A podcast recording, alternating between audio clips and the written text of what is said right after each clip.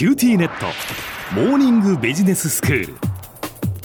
今日の講師は九州大学ビジネススクールで組織行動とリーダーシップ論がご専門の松永正樹先生です。よろしくお願いします。よろしくお願いします。先生今日はどういうお話でしょうか？はい。前回は理想的なリーダーのあり方は文化によって異なるということについて権力格差志向という概念中心にご説明しました、はい。歴史的に社会的平等性を重んじる文化では権力格差志向が弱く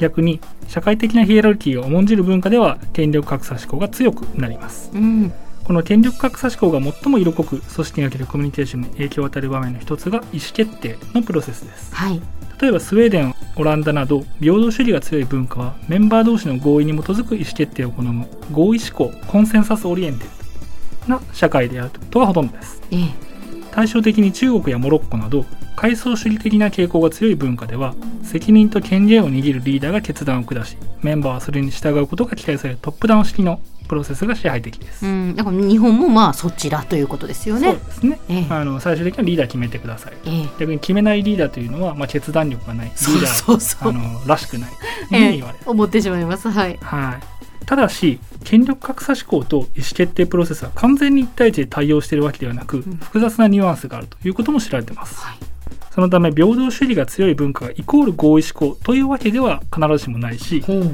階層主義が強いからといって必ずトップダウン式の意思決定プロセスが見られるというわけでもありません。はい。例えばアメリカ。アメリカはですねあの権力格差思考低めでリーダーにオープンな姿勢と親しみやすい振る舞いを期待する傾向が強いんです、うん。その意味では平等主義的な側面を持っています。そういう気がします。しかし意思決定プロセスに関してはアメリカ非常にトップダウンの色彩が強くてですリーダーが下した決定に即応して結果を出すと。いうのが組織に対する貢献意欲を最も端的に示す行動だとみなされます。一方で一旦決められた決定、まあ、リーダーがこれだと決めたことに異を唱えるのは激しい戸惑いと叱責を喚起します。極端なことを言うとリーダーの決定に対して部下が私はやっぱり反対です。それに従えませんと言うというのは、まあ、ニアリーイコールで私辞めますと言っているのに等しいことになります。そうなんですね。これには効率と、まあ、スピードを重視すると一般的なアメリカの気風に加えて歴史も影響しています。はい。アメリカは世界的に見ると短い歴史の中で独立戦争から内戦そして世界大戦といったさまざまな国難を経験をしそれらに勝利することで国家として生き抜いてきた歴史を持っています。ええ。そこで培われたのが United we stand Divided we fall 団結すれば立ち分裂すれば倒れるのみという文化的な信念。これがアメリカあります、はい変化が激しく予測不可能な国難が次々現れる中で生き延びるにはリーダーが素早く決断を下して他のメンバーはそれを信じて一致団結をしうん。ことを進める。こういったことが信念としてあるわけなんです、でアメリカに典型的に見られるこうした指針はですね小文字の決断というふうに呼ばれます。この小文字の決断を対応する組織がですね素早く失敗して柔軟に対応することが成功に不可欠であるというふうに考えられます。はい。Move fast and break things 急いだせいで多少物壊すことあってもいいから素早く動けと。いうことを 行動指針に掲げる Facebook これ有名で、まあ、今はちょっと変わったらしいんですけど、はい。まあ、そういったところをはじめシリコンバレーのスタートアップにはですね強いリーダーシップと拙速を尊ぶというアメリカ的な価値観顕著に見受けられます。これと対照的なのがドイツです権力格差思考に関して言うとドイツはアメリカよりも階層主義が強くて組織の序列とか肩書きとかあるいは規律ルールですね。それを重んじます。はい。まあ、イタリアとかメキシコ日本ほどではないんです。それでもヨーロッパの中ではかなり階層主義強い方です。しかし意思決定プロセスに関しては非常に合意思考が強い。ほで組織の末端メンバーも含めて関係者全員巻き込んでカンカンガクガク議論を重ねて慎重に結論を探るという傾向があります。でこの時アメリカ式にですねリーダーが決めたことでは私は従いますと。か自分の意見を述べずにいるとそれは責任感に欠け組織に貢献する意思に乏しいというネガティブな評価につながります。でこのアメリカと同じくドイツの合意思考にも歴史の影響があります。言うまでもなくかつてヒトラーとナチスドイツの暴走を許してしまったというのがドイツにとって忘れようのない負の歴史になっているわけですね。はい。でドイツ人が一旦決められたことに異論を差し挟まないということに対して直感的に拒否反を示すと。いう心理の根源には近視眼的な熱狂が取り返しのつかない悲劇を招いたこの国民的なトラウマ。ナチスドイツの暴走を許してしまったという歴史が鍵を落としていると言われます。はあそうなんですねのであの一旦決められたことであってもおかしいと思ったら口を出すべきだと。うん。でドイツのように議論を重ねた上で慎重に結論を導く意思決定プロセスを大文字の決断と言います、はい。大文字の決断を実践する組織においては決定は大きな重みを持つものであり一度下されたなら軽々に覆されることがあってはなりません。うん。だからもう決める前にみんなでしっかり議論しようとはいいうことですね、その反面結論が出された時には関係者全員の合意がすでになされているので変更もないものとされますし実行もスムーズにされるという面があります。うん。このようにアメリカとドイツは権力格差思考と意思決定プロセスの両方で対極にありそのため組織コミュニケーションにおいても文化的衝突が起きやすい組み合わせだというふうになります、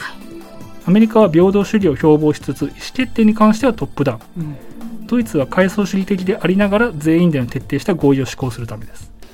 そしてお気づきの通りここにもう一つ注目すべき文化がありましてそれが他ならぬ日本となります。はい。日本は強固な階層主義を持ちつつも意思決定に関してはかなり強い合意志向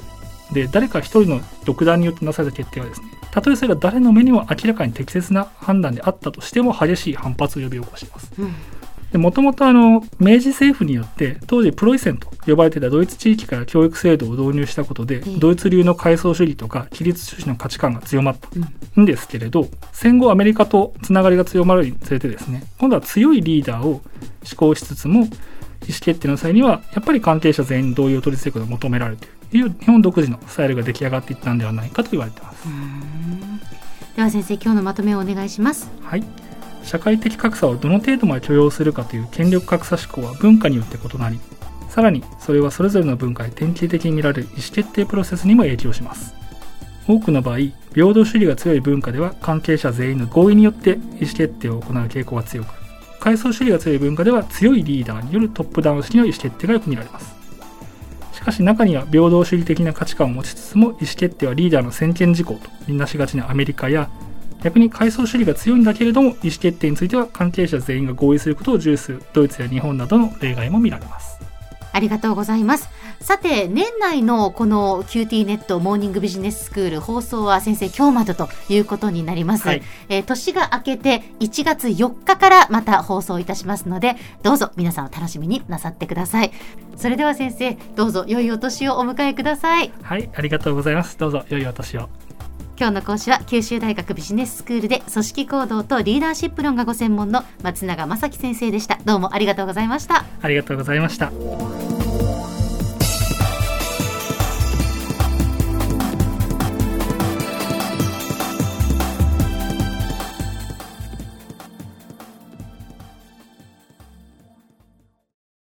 キューティーネット地下って乗り換えたみたいよ。よくそんなに簡単に乗り換えられるわよね。私もそろそろ乗り換えよっかな。え今の彼3人目じゃなかったっけ？今年だけで。スマホの話なんだけど。乗り換え簡単。格安スマホの QT モバイル